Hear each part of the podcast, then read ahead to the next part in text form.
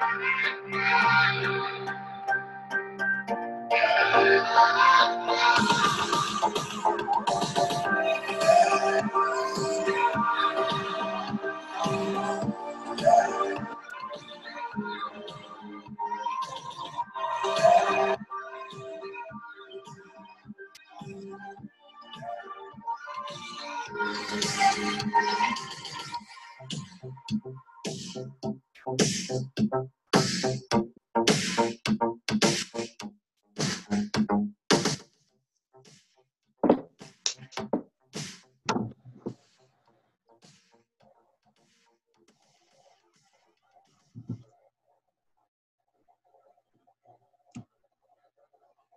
Hola, hola, ¿qué tal? Muy buenas tardes. Bienvenidos a otro programa de Timesa Sports Radio y TV, el programa del Comité Olímpico El Salvador. Hoy, viernes 19 de junio, cerramos otra semana, nunca paramos y saludamos a Evita Linares. ¿Cómo te va, Eva? Gracias, buenas tardes. Claro que sí, Claudio, muy bien, nunca paramos. Lindo viernes para todos los amigos de Tinesa Sport y siempre el agradecimiento especial a nuestros aliados incondicionales, Farmacia San Nicolás, Laboratorios Suizos, Avecisa y el Café de Don Pedro. ¿Qué tal, Aldito? Hoy tenemos un gran invitado de lujo de nuestro, del otro continente. Cuéntenos quién es. Hola, hola, buenas tardes Eva, buenas tardes Claudio. Sí, bueno, hoy tenemos dos presidentes como invitados. tenemos dos presidentes de comités olímpicos. Uno del, continente americano y el otro del europeo. Sí. Bueno, nuestro invitado de hoy es don Alejandro Blanco, que él fue judoka, además fue entrenador y árbitro, fue presidente de la candidatura para la ciudad de Madrid en el 2020 y es presidente del Comité Olímpico Español desde el 2005. Buenas tardes, don Alejandro. Hola, buenas tardes. Encantado de saludaros.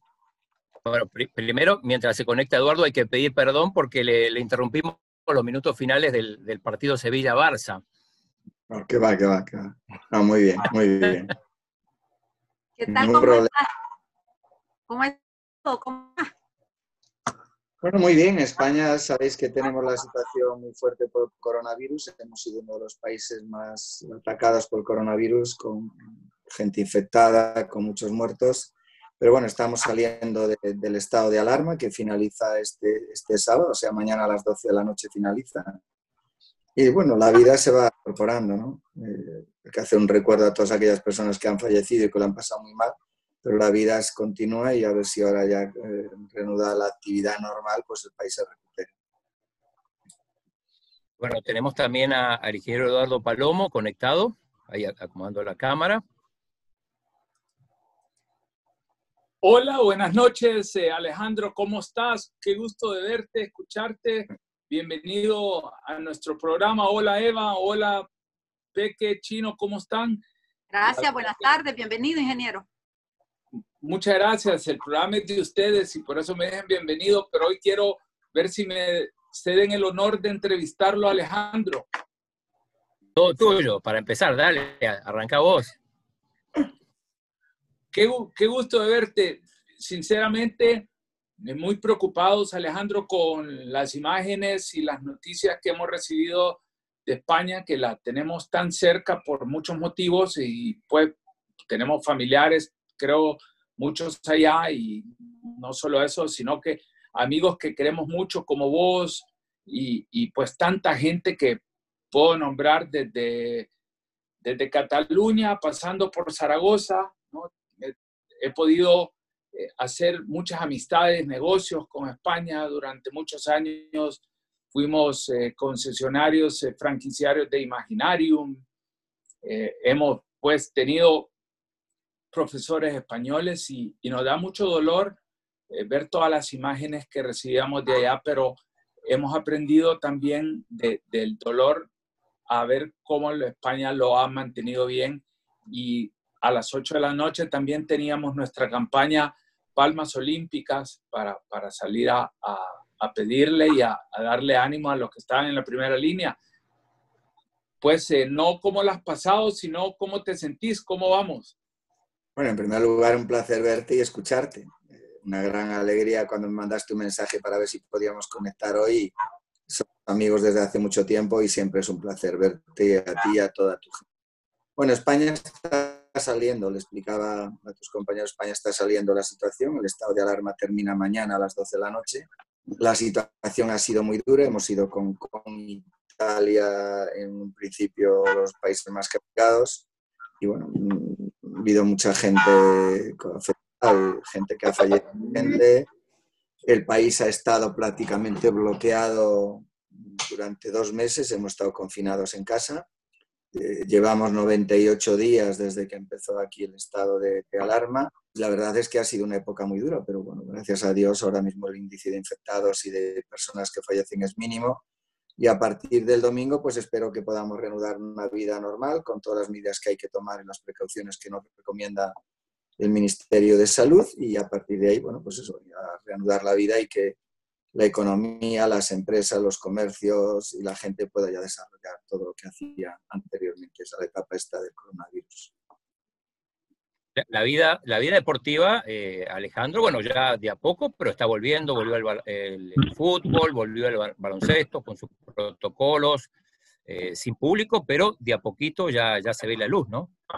Bueno, ha empezado fútbol y baloncesto sin público, como tú muy bien decías, y han empezado los deportistas de algunos deportes a poder entrenar ya eh, con unas condiciones determinadas en los centros de alto rendimiento. Pero los gimnasios, lo que son los gimnasios en donde algunos de nuestros deportistas están preparando, hasta la semana que viene no empezarán y con unas medidas eh, duras en cuanto a la forma de entrenar, los horarios, las duchas, absolutamente todo. Yo creo que ha cambiado, han cambiado muchas cosas, pero lo positivo es que ya, ya se ve la luz, ya se puede entrenar, por lo menos ya se puede entrenar. A partir de los, los primeros calendarios que nos hemos recibido de las distintas federaciones, las competiciones empezarán en septiembre, algunas a finales de agosto, pero normalmente en septiembre, y esperemos que el coronavirus esté controlado y que ya pueda haber competiciones con público y bueno, como era antes, ¿no? Exacto, yo creo que me, quitaste la siguiente pregunta y era eso, ¿cómo, cómo está regresando España? ¿Cómo, ¿Cómo es el ánimo de especialmente de los atletas que estaban preparándose para, para Tokio? ¿Qué, qué, ¿qué me pudieras contar que, yo le pueda transferir a nuestros atletas sobre... De hecho, tenemos nuestro velerista en Tenerife. Los atletas han pasado momentos muy difíciles porque ha sido muy difícil para todos. Las medidas que se han puesto en España han sido muy duras, pero las hemos tenido que cumplir todos. Y bueno, el que más y el que menos, pues ha podido entrenar en su casa en la medida de lo posible, que yo no diría forma de entrenar, sino de activarse. Eh, han sido muy solidarios, muy solidarios con la gestión del gobierno, con las decisiones del gobierno, porque es verdad que todo el pueblo español se concienció y ahora ya están empezando a entrenar. En cuanto la atleta o los deportistas se ponen su, su, ropa para poder entrenar, que es lo que saben hacer, pues entonces, y es lo que les gusta y para lo que viven, pues entonces ya la situación cambia. Hay preocupación porque hay una gran estabilidad, como tú sabes, Eduardo, en los calendarios internacionales, todo es provisional. Y yo creo que cuando empiece la primera competición, pues ya se dará ese gran salto y, se podrán afrontar todos los campeonatos, tanto de índole nacional como de índole internacional. Y dentro de los de índole internacional, aquellos que aún quedan para ser clasificatorios, para, para, conseguir la clasificación para los Juegos Olímpicos. Bueno, yo creo que ya el volver a la cancha ya se nos está metiendo a través de la retina. Y qué pedazo de gol que metió Benzema ayer. ¿Cómo lo describís? Bueno, bueno, el gol de Benzema ayer es de, yo sinceramente creo que ha sido el mejor gol que ha metido en su vida, ¿no? Benzema es un jugador extraordinario, pero extraordinario, pero ayer lo que hizo ayer es que eso está al alcance de muy pocos de los elegidos. Entonces ayer, bueno, Real Madrid ganó bien ayer. Aquí la liga está muy, muy competida porque el Barcelona va primero y le lleva dos puntos al Real Madrid. Hoy acaba de empatar el Barcelona, entonces si mañana gana el Real Madrid ya se pone encima con un punto. Faltan nueve jornadas, no recuerdo mal. O sea, es una liga competida y la, Quedarían iguales. Quedarían iguales, quedarían iguales en puntos, pero el Madrid eh, sería campeón por, por el por el average de, haber ganado. verdad, sí, perdón. Eh, pero bueno, eh, decías. Tengo tantas ganas de que Madrid se ponga primero que ya le doy un punto más, no te preocupes. no, yo preguntaba si era madridista y, me dice, ¿por qué te piensas que mi, apellido es blanco? ¿no? Claro, es que yo no tengo mérito, yo lo llevo en el ADN, o sea, es que yo no puedo engañar a nadie, yo soy del Real Madrid, claro. yo pensé, pensé que Alejandro era del, Celta de Vigo, del, de la, y por cierto, Y por cierto, un gran admirador, porque coincidí en la época en que él estaba en el Valladolid, yo estaba estudiando ciencias físicas en Valladolid, estaba el Mágico, ¿no? Al Mágico le vi yo jugar en el campo Zorrilla y era un jugador de los mejores que he visto en mi vida. O sea que un homenaje para el Mágico también en este programa tan maravilloso. Bueno, y el Cádiz va en primer lugar, así que está peleando ahorita el ascenso. A ver, si asciende, sí, sí, a ver si asciende. Sí, está a siete puntos de la Almería, así que, que yo creo que con un Chino, ¿cómo está el Cádiz? Un par de victorias más y, creo que lo asegura, ¿no? Sí, sí, eh, arrancó muy bien el Cádiz, después se quedó un poquito, pero sigue estando líder con el Zaragoza segundo y los dos primeros clasifican directo, así que está, muy bien y, aquí en el, más allá de, si los salvadoreños son del Barça, del Madrid, del Atlético, eh, todos son del Cádiz acá, así que acá tienen su hinchada. Muy bien. No, así es. Eh, ¿Qué momento eh, este más particular de todos los momentos que has logrado y las oportunidades que has logrado hablar con los atletas que han tenido que enfrentar esta incertidumbre? Porque la incertidumbre también eh, te causa un, estrés particular porque no sabes qué es lo que viene, ¿no? ¿Cuál ha sido tu, cuál ha sido tu enfrentamiento eh, o el momento más duro que hayas tenido que tomar parte con algún atleta que a lo mejor se preparó toda su vida, sabe que era Tokio en junio de este año o no, o nada. ¿Te ha pasado eso? Que hay atletas que, que, que ya no pueden seguir más. Bueno, Eduardo, aquí lo primero es que, gracias a Dios, tenemos una gran relación con, con casi todos los deportistas. Y recuerda que cuando fue el tema la del coronavirus, la decisión del Comité Olímpico Internacional, eh, el presidente Tomás Baja hacía uniones con los presidentes de los comités olímpicos por continentes, empezó por Europa y salía en toda la prensa que yo fui el primero que le dije que apoyando todas las decisiones que toma el Comité Olímpico Internacional, como no puede de otra manera y tú lo ves, teníamos un problema en España. Es que en aquel momento había dos países que estaban afectados, eh, fundamentalmente, que eran Italia y España. En aquel momento el coronavirus estaba en ocho países entonces yo lo que decía es que viendo lo que estaba pasando en España, los juegos tenía, teníamos que hacer un razonamiento eh, perfecto para ver lo que podíamos hacer, porque nuestros deportistas no es que no pudiesen ir a competir, es que no podían entrenar. Entonces, si tú no puedes entrenar, difícilmente puedes competir, ¿no? Entonces, que reiterando el apoyo total del Comité Olímpico Español, teníamos que pensar en aquellos deportistas de aquellos países que no podían entrenar. En una semana el coronavirus pasó de afectar a, ocho países a 140 países.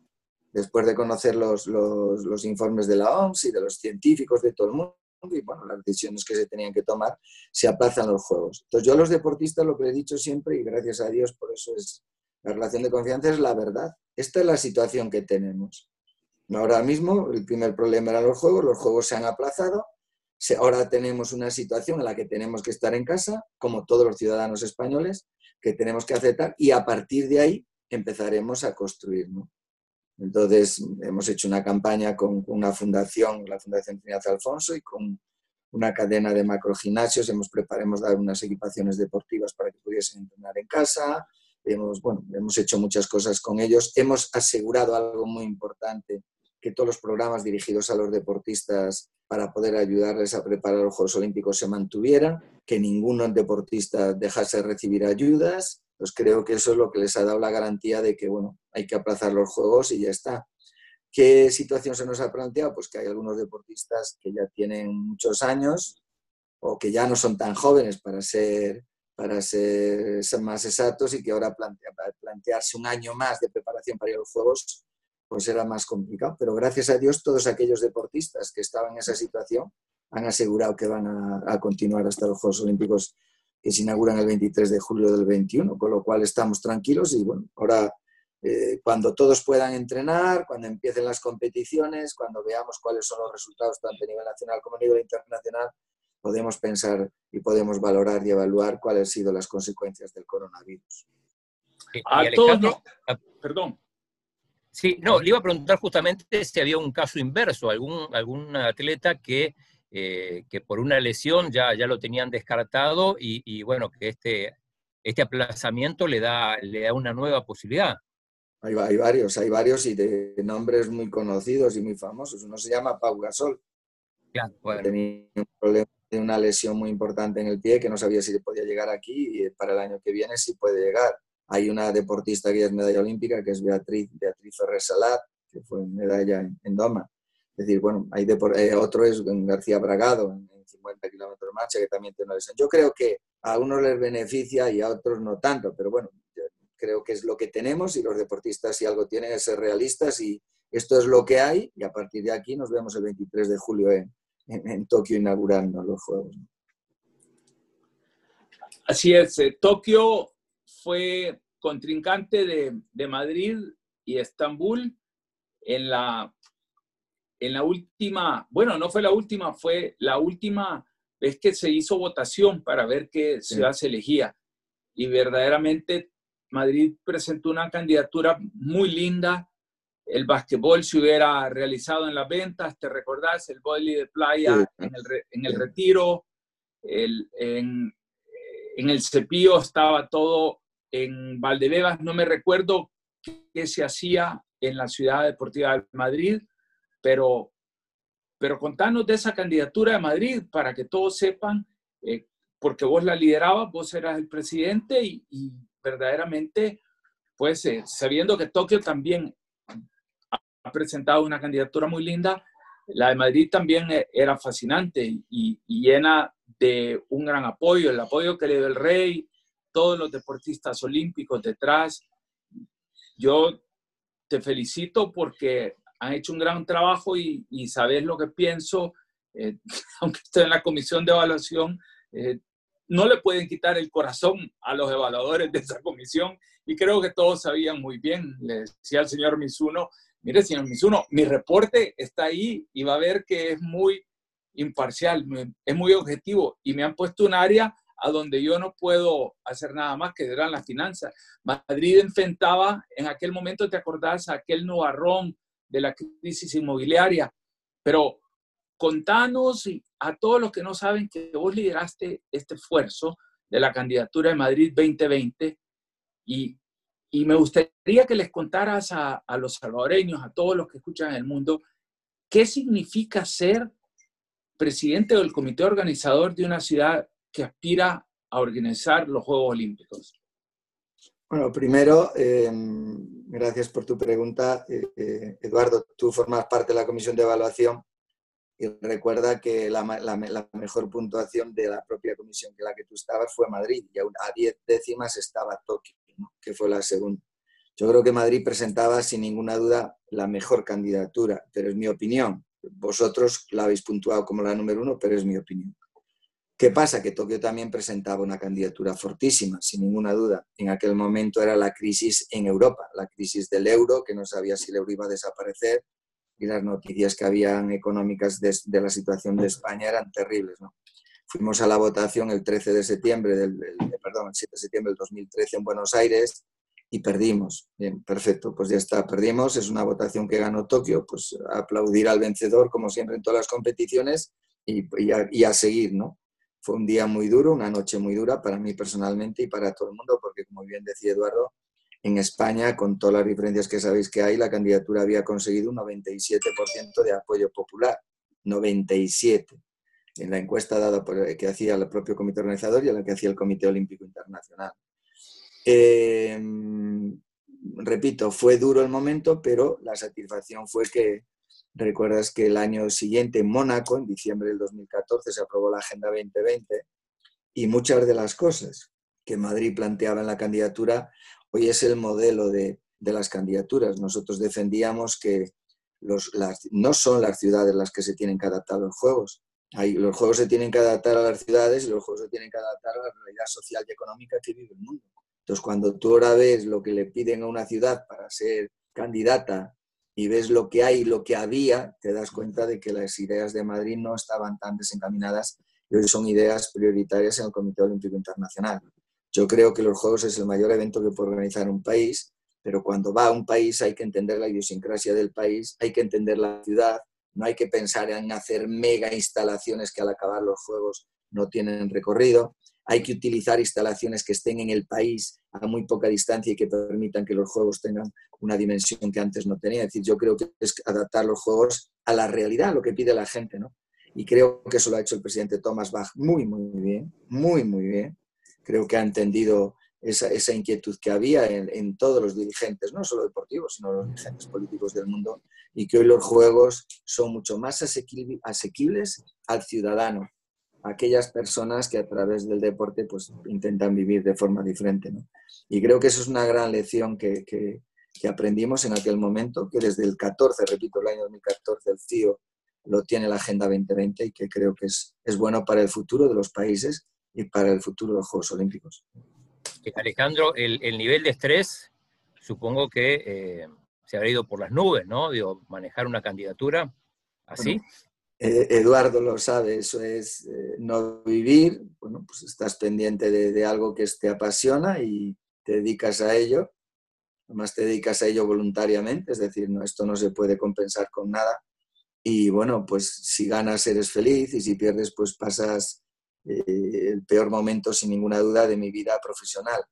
Pero también es cierto que yo les digo mucho a los deportistas cuando, cuando tienen, no ganan cuando pierden, que las, para llorar solo hay un día y una noche, ya está.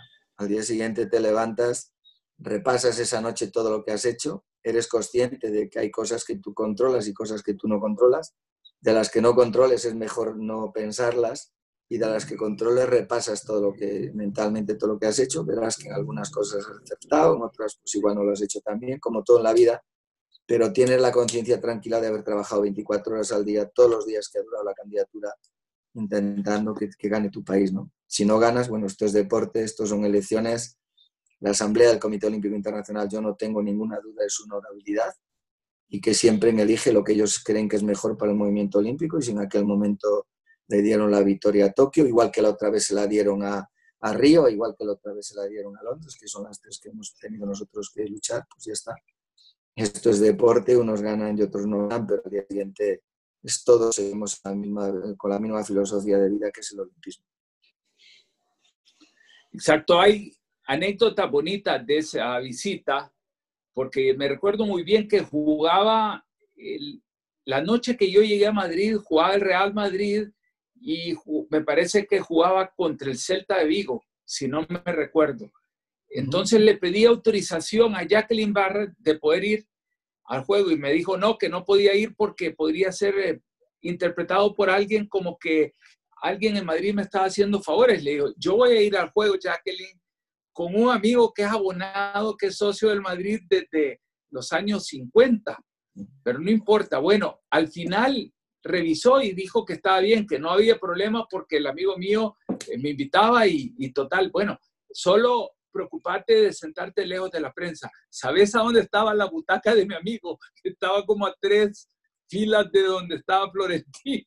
Estaba justo enfrente de toda la prensa, pero había ido con una cachucha de béisbol. Pero, y... pero tú, baja, tú fuiste con nosotros al Bernabéu. ¿Tú no le tiraste un penalti a Casillas? Hay sí, registro de eso, sí. Vale. Le tiré un penal a Casillas, ahí el chino, el, el chino Claudio Martínez, eh, de eso sí puede dar fe. Él también puede dar fe de que intenté clasificar a los Juegos Olímpicos de Invierno de Nagano, pero no lo dice con propiedad. Poner dudas históricas sobre esto, Chino. Estuviste a punto de ser el primer salvadoreño en ir a unos Juegos Olímpicos de Invierno, pero bueno, en, en su momento te negaron esa, esa posibilidad. A ver, vos fuiste judoka, Ale. Sí. Contanos, contanos, porque no, se, no pareces judoka, porque enseñar a todo el mundo tus orejas. Bueno, pero es que los judokas que... Te queremos, no, que te queremos ver las orejas. Quiero ver. Pero, los luchadores son los que tienen orejas más. No, también los judokas las tienen. Pero eso, eh, Eduardo, esos son judokas de otro nivel. Yo era de un, de un nivel modesto. técnico. Y los, que, y los que tienen las orejas así es que se pegan hasta con, con las paredes, ¿no? Entonces, claro, es, es, una señal de que en judo suelo en los, o en judo pie, pues son muy fuertes. Sino, yo he sido, empecé judo muy tarde y bueno, hay que mis pinitos, pero no he tenido la oportunidad de ser olímpico y no pasa nada. Admiro mucho a todos los luchadores, a todos los judokas y a todos los deportistas, porque al final, cuando estás en el Comité Olímpico, y tú Eduardo lo sabes igual que yo, al final es, eres un enamorado de todos los deportes y defiendes a todos los deportes. No hay uno que destaque por encima de los demás, porque todos son iguales, tienes que atender a todos los deportistas, te alegras y lloras si hay éxitos en cualquier deporte, conoces sus vidas y en resumidas cuentas amplías mucho más el círculo que cuando estás dedicado solo a un deporte. Yo tengo la gran suerte de, de poder haber vivido momentos inolvidables a lo largo de mi trayectoria como presidente de la Federación de Judo y como presidente del Comité Olímpico Español. He, he vivido al pie de pista los mejores momentos del deporte español de toda su historia y soy un auténtico afortunado. ¿Cuál es? Porque estuve en, y gracias por la invitación, vos siempre has sido eh, muy diferente en esto y, y, cada vez que nos ha recibido en Madrid, eh, pues es como que estuviéramos en la casa propia. De, lo, de toda, desde el 2005 que sos presidente del Comité Olímpico Español, no sé si durante tu presidencia has vivido el momento más alegre o antes de ser presidente del Comité Olímpico Español, pero ¿cuál es el momento de mayor felicidad que has vivido a causa del deporte? Es que no hay uno, eso pregúntame. Yo recuerdo mucho los de dolor, ¿no? No los de alegría, porque al final. No, hombre, pero vamos con los de alegría. No, pero los de dolor duran un día, dijiste, Alejandro. ¿Perdón? Sí. Los de dolor duran un día. Sí, y los de alegría duran mucho más, pero, pero es que hemos vivido, y lo sabéis, muchos éxitos del deporte español. Entonces, no puedo, no tengo una. Uno, uno te has casado con una mujer, así que tenés que tener un momento. Sí, sí, sí. A ver, por la importancia que tuvo para el deporte español el Mundial de, el mundial de Sudáfrica cuando España quedó campeona del mundo fue algo increíble, ¿no? Porque aquel día eso fue, tuvo un gran significado para el deporte español, mucho más allá del resultado deportivo. Aquel día salieron, cuando vino el equipo nacional, salieron 14 millones de personas a la calle a recibir al equipo de España. Era un momento político muy complicado y el, el fútbol consiguió que, que, gente que cuestionaba la palabra España empezase a cantar soy español, soy español. Es decir, fue un momento que cambió mucho la vida de España. Eh, yo estaba allí en la final y, y, y recuerdo que, que, después de haber ganado, de haber recogido la copa, pues eh, con sus majestades, pues con el presidente del gobierno, y aquello era una locura, pues eh, en un momento determinado, cuando la gente se iba, me quedé solo en el, en el estadio, yo solo, no había ni un espectador más, y estaba llorando y de pronto veo que hay una persona a mi lado que estaba llorando allí, que ya había llegado detrás de mí, y era una persona que se llama Luis Rubiales, que hoy es el presidente de la Federación Española de Fútbol. Siempre recordamos esa anécdota. Aquello fue muy importante, pero en los Juegos Olímpicos en los distintos campeonatos del mundo vives momentos que, que, que realmente te vuelven loco. Una victoria, una victoria no solo una medalla de oro, una medalla de oro, una medalla de plata, una medalla de bronce, incluso diplomas, incluso yo, yo valoro mucho el esfuerzo de la gente que nos saque resultados. O sea, yo creo que vives momentos de, de momentos tan intensos que te llegan al corazón y que te los llevas todos contigo. No eres capaz de decir, oye, este es mejor que este, es que, es que todos son grandes momentos creo que tiene unos saludos. Y tenemos saludos. Eh, César Martínez, saludos. Soy deportista de taekwondo. Chus Alvarado, atleta de sur. Uriel Canjura, que nos está viendo desde Oviedo, España. Eh, la licenciada Vilma de Flamenco, la tesorera del Comité Olímpico El Salvador. Isis Rodríguez, Fabricio Hernández, y tenemos otros amigos que nos ven en Cojutepeque, Cucatancingo, San Miguel y Ciudad Merliot. Yo tengo una pregunta para don Alejandro Blanco. Eh, ¿Qué significa para usted ser un voluntario olímpico, ya que uno de los pilares del olimpismo es el voluntariado? Bueno, a mí me produce un gran respeto el, voluntariado. Es que además les, siempre les tengo una consideración muy especial porque sin voluntarios no tendríamos ninguna organización deportiva. Y cuando hay personas que, sin que nadie les pida nada, sin que nadie les dé nada, son capaces de dedicar su tiempo, su capacidad, su conocimiento al servicio de los demás, como son los voluntarios, yo creo que hay que hacerles no, no aplaudirles, hay que hacerles un homenaje porque realmente son los artífices de que los deportistas cuando llegan a competir, sea la especialidad que sea, todas las cosas estén en su sitio. Yo creo que esta gente anónima, que muchas veces no los conoces, de distintas edades, de distintas, incluso edades de distintos estamentos sociales, con distinta preparación, que sean capaces de todos juntos dedicarse a ayudar a los demás, a mí me parece que eso es algo impresionante. Yo no es que les tenga solo una gran consideración, sino que les tengo un gran cariño y, siempre he tenido un gran respeto y un gran apoyo a, todo, a la gente que está en el voluntariado.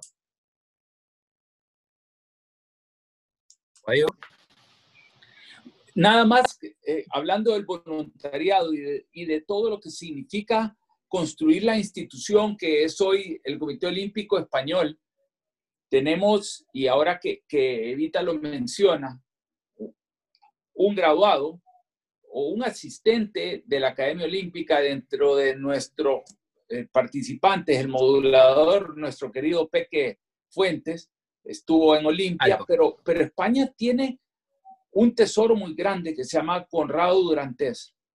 Y verdaderamente el olimpismo creo que tiene eh, su base y su cimiento en esas columnas morales que se erigen a partir de, del rescate de un evento que tenía como fin unir a los pueblos, pero que construye un edificio moral más grande que el mismo evento deportivo.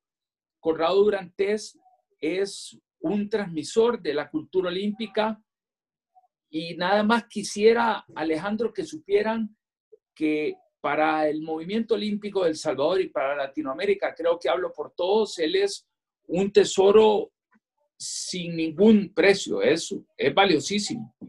Bueno, yo creo que Conrado Durantes es una persona que hablar de él es muy complicado porque nos queremos mucho y, y, además somos amigos desde hace muchísimo tiempo y Eduardo también tiene una gran amistad con él. Es una de esas personas eh, atípicas que te encuentras en la vida, que tiene una pasión, que es el olimpismo, la filosofía del olimpismo, y que es capaz de... Él ha creado la, Academia Olímpica Española, ha creado la Panibérica, es un hombre que ha dado charlas alrededor de todo el mundo. Y él lo que transmite y lo que nos transmite es que el olimpismo es mucho más que resultados. Es decir, el olimpismo y los Juegos Olímpicos y los campeonatos que tenemos continuamente, eso es el resultado de un fin de semana. El olimpismo perdura y cada vez tiene más adeptos por su filosofía. Al final, eh, hoy lo que demanda la sociedad son valores, lo que pide la sociedad son valores, y eso es lo que transmite el movimiento olímpico. Esa filosofía desde sus orígenes, en dónde estamos, a dónde vamos, cuál es el camino que hay que recorrer, qué cosas se pueden hacer y qué cosas no, qué enseñanzas sacamos de todos los sabios que se reunieron hace más de 100 años para crear el movimiento olímpico en esta segunda fase, y sobre todo qué tenemos que hacer para que la sociedad nos entienda. Si solo pensamos en un resultado, eso va mal, porque además eh, habrá épocas en que hay grandes deportistas y épocas en las que no hay tan grandes deportistas. Sin embargo, si pensamos que el deporte es la correa transmisora del movimiento olímpico, de su filosofía, de sus principios y de sus valores, es cuando la gente te entiende. ¿no? Yo creo que eso es muy importante. Yo creo que hoy no hay mejor forma de llegar a la, educación en los jóvenes y en la sociedad en general a través de, que a través de una educación en valores. Y los mejores embajadores para esa educación en valores que es lo que la gente entiende, lo que la gente quiere, lo que la gente mira y admira, son los deportistas. Pero no, no podemos equivocarnos. Admiran a los deportistas con valores. Cuando un deportista, que ha sido un extraordinario deportista, con unos récords increíbles, medallas, diplomas, de todo, tiene comportamientos que van en contra de esos valores, la propia sociedad le detesta. Y ejemplos tenemos clarísimos y de varios deportes, ¿no? Sin embargo, la gente quiere ver al ganador, pero el ganador no solo batiendo récords, sino el ganador en valores, el aquel que te transmite todo aquello que tú quieres o que tú desearías tener dentro de ti. Yo creo que es una reflexión muy importante que es la que Conrado nos enseña continuamente. Creo que el futuro es la educación en valores Y no hay mejor camino para llegar a la educación en valores que a través del deporte. Y los embajadores, los profesores, son siempre los deportistas. Eh, Alejandro, hay, eh, en su momento el Comité Olímpico Internacional te eh, designó como mediador en, Sudamérica, ¿no? Estos conflictos a veces tan típicos entre comités olímpicos y, gobiernos, intervención estatal. ¿Te convertiste en especialista en esto? Bueno, más que especialista en poner mucha voluntad para que los problemas se solucionasen y gracias a Dios en la, mayor, en la mayoría de los casos se solucionaron. Algunos costó mucho tiempo, pero al final se solucionaron, porque creo que los dirigentes políticos, cuando tenían un conflicto de este tipo y tomaron decisiones que sin ninguna duda tenían validez dentro del propio país, pero que eran contrarios al movimiento olímpico, cuando vieron que el Comité Olímpico Internacional y todas las federaciones internacionales se mantenían en una posición, pues entonces al final se dieron cuenta de que había que cambiar, que ellos lo que ellos habían decidido solo valía para el interior y hubo siempre una colaboración máxima y prácticamente, por no decir en todos los problemas en los que he tenido la suerte de ir, se han solucionado y para mí es un orgullo. ¿En qué lugares tuviste que, mediar de Sudamérica? Bueno, he estado en varios países, pero el más conocido de todos fue Ecuador. Ecuador fui 20 veces. Y cuando un día tuve una reunión con el presidente Correa, eh, yo estaba callado, estaba el, ministro de Deportes, mi gran, mi gran, amigo José Ceballos, que le llama la mano de Dios, que era el portero histórico de, claro, de la selección. Y, yo estaba callado y entonces estaba hablando el ministro y estaba hablando el que en aquel momento era presidente del Comité Olímpico. Y en un momento determinado de la discusión, el presidente del, comité, el presidente del país dijo, lo que pasa es que el Comité Olímpico Internacional no sabe lo que pasa aquí, ¿no? Dije, perdóneme, presidente, yo he venido 11 veces. Dice, ¿cómo? Sí, le voy a decir más, cada, vez que me ven al aeropuerto, dicen, ya viene el pesado de España otra vez. Y dice, ¿usted cómo ve este problema? Lo cuento porque es público. ¿Cómo ve usted este problema? Pues aquí solo hay una solución. Y le planteé la solución y solo le dijo al ministro esto y escucha al representante del Comité Olímpico Internacional, hágase lo que dice él y a partir de ahí fue cuando se enderezó todo. Yo creo que cuando se explican las cosas bien, con tranquilidad, y eh, los dirigentes políticos ven que tú intentas beneficiar al deporte, que no tienes interés en ninguna decisión, sino que en, aquellas que se cumple la norma, la Carta Olímpica, los estatutos y reglamentos de las federaciones internacionales, pues todo el mundo reacciona bien. Y ese es uno de los mejores, digamos, los mejores parámetros para definir la fuerza del deporte.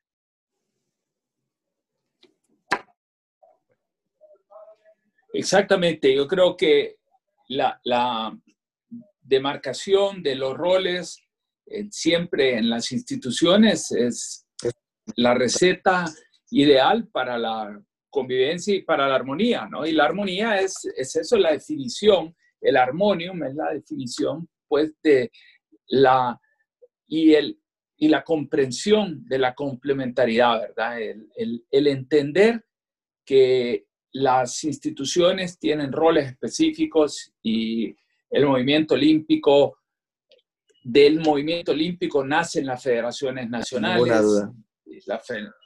las federaciones nacionales tienen...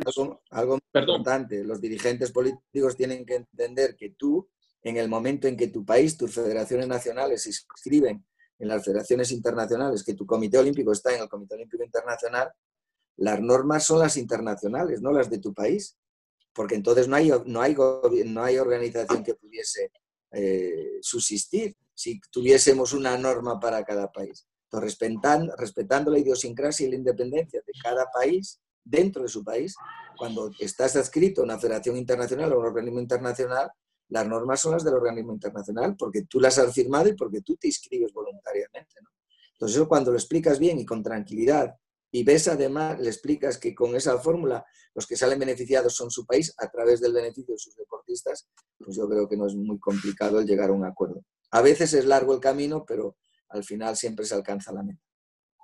Oye, perdonadme Eduardo, perdonadme solo una cosa, porque le había dicho a tu gente, me habías dicho 15 minutos y yo estoy, me están esperando para un programa en que tengo que entrar ahora mismo a la radio. Entonces, ya llevamos 40 minutos. Siempre me engañas, que es lo que haces con facilidad, porque sabes que te quiero mucho. Pero.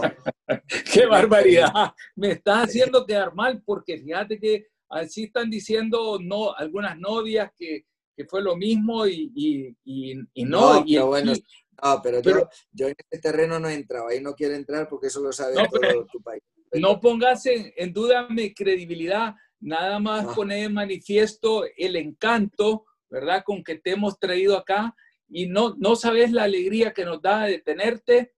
Ale, te voy a llamar esta semana para que me sugieras, para que me sugieras un atleta modelo, ¿verdad? Puede ser Pau Gasol, tantos que hay en España que son buena onda y buenas personas y grandes ejemplos. Te tenés que ir a tu entrevista, te mando un gran abrazo, eh, sabes que los queremos mucho de acá. Igualmente, eh, te mando un abrazo muy fuerte a ti, a toda tu gente, a toda tu familia y espero que a ver si de una vez me invitas a El Salvador, porque tú has estado en España 50 veces, pero nunca me has invitado a tu país, no pasa nada, ya me invitarás para que yo No, pero yo llego, pero yo llego por mis medios allá, Ale. A ver, y, llego para que nadie me, me eche en cara que me gusta a los toros. tú en España estás invitado siempre, solo tienes que decir cuándo vienes, no me digas eso, ¿vale? ¿Te acordaste de esa, de esa reunión con eh, la infanta? Eh, que eh, te, mandé el pésame, por cierto, en, en Jerez de la Frontera. Y ella me dijo, pero Palomo, si vos venís de acá, de cerca de Boyuyos de la Habitación, me dice. ¿Verdad? Pero ¿estás seguro que es de Boyuyos de la Habitación y no de Boyuyos del Condado? Eduardo, me, me, me están llamando insistentemente al teléfono para entrar al programa. Os mando un abrazo muy fuerte, os deseo lo mejor en el deporte y en la vida y sabéis que aquí tenéis a un hermano que todo lo que necesitéis está a vuestra entera disposición. Despedite como Dios manda. A la Madrid. A la Madrid. Un abrazo muy fuerte, amigos. Saludos. Gracias, don Alejandro. Gracias. Chao. Vamos a reiterar siempre la fiel sintonía a William Alexander Sánchez, Daniel Roa Quisque, saludos desde Perú, el profesor Pancho Paz desde Argentina y el atleta Alejandro Jurado. bueno, hemos tenido hemos tenido un lujo de invitado, un hombre eh, muy humilde, un gran trabajador. Guayo. ¿Perdón? Lo engañaste, 15 minutos le dijiste. vos creo que vos hiciste todo el arreglo, o vos el peque. A mí se me hace que el peque fue, que le dijo, porque yo no le dije 15 minutos, ¿verdad? Pero, pero hay una cosa. dijo. Antes de iniciarme. Eh, pero qué barbaridad. No, y hay una cosa que hay que decir. Eh, dos minutos al final. sí, está bien. No, digo que en España. A la... Ah, no, está bien, para vos está bien, sí, o sea. Ah, y, y, eso que tenemos ahorita, estamos este, persiguiendo la entrevista con Jürgen Klopp. Y si se entera Jürgen Klopp de que nos excedimos, eh, no va a querer. Eh, no, ahí, esa la prometiste también, Guayo, la de Jurgen Klopp.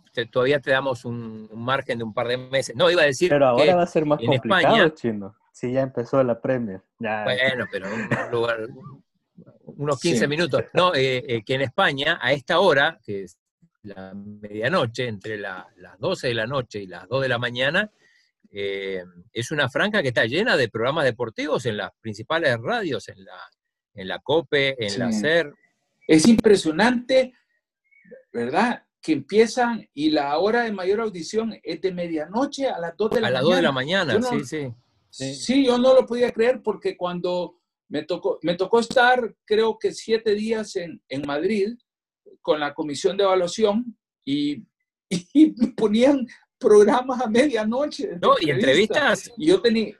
Con gente en vivo, ¿no? O sea, bueno, lo, lo que decía Alejandro. Sí, sí, y, y, bueno, este, luego los desayunos allá, porque el presidente de la comisión es un escocés, que era el presidente de WADA, Sir Craig Reedy, ¿verdad? Y ellos obviamente me mandaban a mí a las entrevistas, el escocés iba a dormir, pero las reuniones de trabajo empezaban a las seis de la mañana. Entonces, con los surumbos que andabas del jet lag, más las cuatro horas nada más de sueño, pasé creo que una semana eh, en zombie porque era difícil adecuarse a, a, tanta cena, eh, luego entrevista y en ese entonces trabajaba Sebastián Fez y vivía en Madrid, ¿no? Me, parece que, fue una de las entrevistas que hice con de hecho, bueno, ya lo vamos a tener a Sebastián algún día en el programa. Eh, en ese momento estaba trabajando para la DPA en, Madrid, tal cual como vos decís. Ahora está en, Argentina. Lo trajimos aquí para el seminario de periodismo deportivo y ya lo vamos a contactar para, la semana que viene, que eh, tenemos semana especial, semana olímpica, porque cae justo en el, Día Olímpico. El Día Olímpico, el martes. Ok, la semana que viene tenemos que hacer lo posible y vamos a planear esto con toda la audiencia para que todos sepan cómo se trabaja en el laboratorio interno del Comité Olímpico. Yo creo que la próxima semana tenemos que invitar a Conrado Durantes porque él gracias a él se ha escrito gran parte de la historia de don Pedro de Mateus. Estamos en nuestros 95 años. Tenemos que salir a la calle, aunque sea distanciados, para hacer alguna ofrenda. tenemos que coordinar la ofrenda al redondero olímpico. Tenemos que ir a la Universidad Nacional a ponerle la ofrenda a, al, varón, al varón de Cubertán. Eh, es hora de empezar a trabajar en los ensayos literarios que los graduados de la Academia Olímpica han prometido, así que para el miércoles, Peque, Chino, eh, tienen que poner un ensayo literario, Eva, sobre un tema que tenga que ver con las columnas del movimiento olímpico. Miren, la risa es la reacción inmediata al rechazo de una solicitud expresa. Nunca. No hemos dicho nada, ingeniero. Bueno, los, miro contentos de que ya tienen un objetivo claro para empezarle a dar a las teclas ahí como que fueran violin, eh, pianistas. y por supuesto, y una semana especial, como decíamos, semana del Día Olímpico, así que va a ser toda la semana programa especial. Exacto. Bueno, eh, este, creo que el mood de cada quien está más eh, encendido, los veo más contentos, ya queda un poquito de fútbol. Me imagino que las neuronas de ustedes están ya un poco más prendidas, veo un poco más de color en, en, en la test de, de, todos.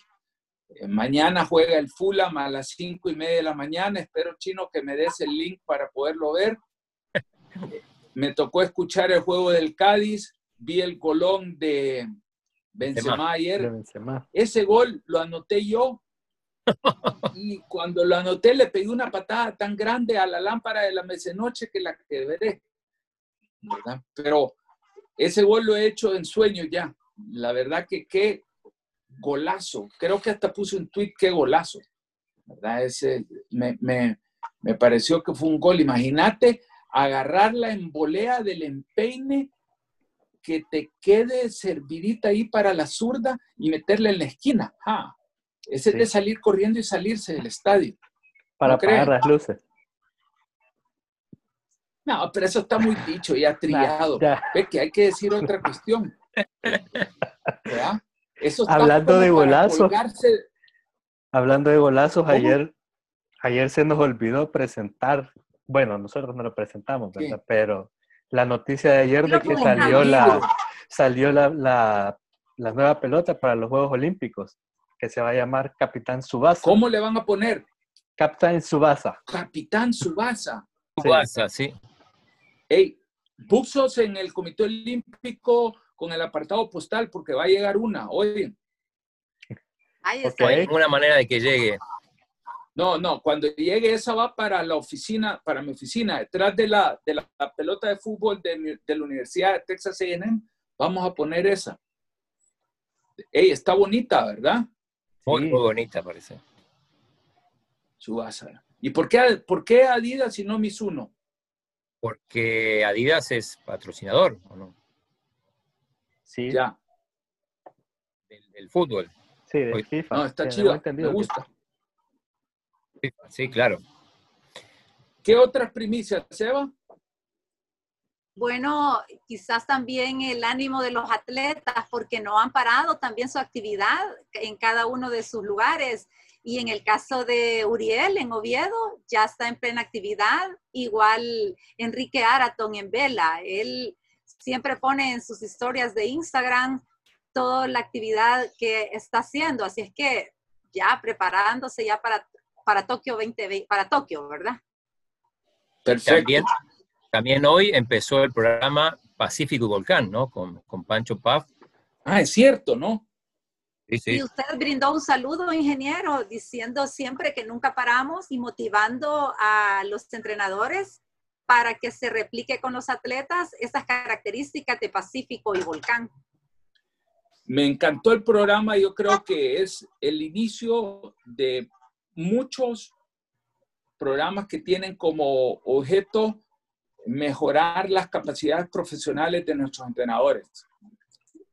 Yo creo que en la medida que logremos darle a nuestros entrenadores, entrenadores herramientas para que ellos trasladen esas herramientas a nuestros atletas y seamos más competitivos. La primera herramienta que Pancho dijo es, no podés mejorar lo que no me dice. Nos tenemos que volver y tenemos que implantar una cultura de medición de resultados, de establecimiento de objetivos y medición de resultados. Y yo creo que solamente con el cumplimiento de los programas de entrenamiento vamos a poder lograr una mejoría interna considerable y el equipo técnico liderado por Pancho con el apoyo de Majo en la analítica deportiva, Charlie, Roberto Carlos y el Mini eh, ¿cómo se llama? Bobby. Vamos, vamos bien. Van a disculpar que todos tienen apodos de cariño en el Comité Olímpico, al Peque de ahí hace la cara ahí como que genuflexión que no le gusta, pero, ¿verdad? Eva, usted es la única que También, ingeniero, resaltar el apoyo de los profesores, Federico Agustín Godoy, eh, son, van a ser los profesores de apoyo, ¿verdad? Los profesores argentinos con, con Sebastián Klaus para los entrenadores. ¿Alguna primicia, Chino? Eh, no, no, no, no. No, no, es un programa que damos primicia todos los días, pero sí contamos, contamos historias de atletas. Aunque bueno, la primicia fue lo de, lo de Pacífico Volcán, ¿no? Que no lo habíamos comentado. Hoy arrancó, así que vamos a, darle seguimiento a, este programa de capacitación. De ahí hay un perro. Sí, esa es. Esa es así, sí. Mascota, Inge. Sí, y le está ladrando al chucho de la otra casa, a Newton, ¿verdad? Tienen, una, tienen un horario, los chuchos son impresionantes lo puntuales que son para todo, ¿verdad? Así que hay, hay mucho que aprenderles a ellos. Cuando convivís en pandemia, entender los horarios de los chuchos. Bueno, les mando un gran abrazo, gracias, qué programa más lindo. Eh, tenemos el, compromiso ahora de ponerle en el calendario y la invitación a Alejandro Blanco. Para que venga al país en cuanto se pueda viajar para poder tener una sesión en pleno de la Academia Olímpica. Es un gran valor y debemos de aprovechar su disponibilidad y el cariño que le tiene al país. Claro que sí, ingeniero, aprovechar todos esos aspectos de, su conocimiento del voluntariado y todo lo del movimiento olímpico. Ok. Así que bueno, nos, nos, despedimos. Evita, como siempre, nos despedimos con los patrocinadores y, como nunca paramos, ya mismo estamos organizando la, actividad y la agenda de la semana que viene, Semana Olímpica. Evita. Peque, y, y no tenemos canción todavía tema del programa. No, ha conseguido, no ha conseguido una cantante salvadoreña o cantante salvadoreño para que nos haga. O sea que cualquier canción que nosotros pongamos, si no pagamos los derechos, no, nos pueden, somos expuestos a una demanda. Sí, pero podemos, podemos conseguir una canción. Una, no, no, una canción sin royalty se podría poner en el comienzo, pero habría que buscar también algo, una canción propia. Bueno, pónganse las pilas, para el lunes tengamos una, porque habíamos dicho carrajes de juego y resultó que podíamos estar expuestos a una demanda y ya no pensamos en plan B. O sea que tengamos canción plan A, plan B y plan C para el lunes, pero tenemos que tener canción de entrada, canción de salida y tenemos que tener una canción para los momentos en que las personas se quedan titubeando. ¿Ok? Ok. Bueno. Agradecer a nuestros patrocinadores, aliados incondicionales del Team ESA, Farmacia San Nicolás, Laboratorios Suizos, Avecisa y el Café de Don Pedro. Muchas gracias. Chino, tenemos que tener una forma de despedirnos. Peque, ¿cuál sugerís vos? La mía va a ser así. ¿Quién celebraba así? Sí. A ver.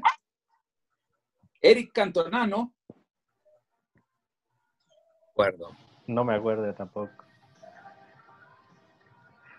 Eso, Hasta el lunes. Hasta el lunes. No, Adiós. en este momento. Ah, pues entonces todos Chao. nos vamos ya.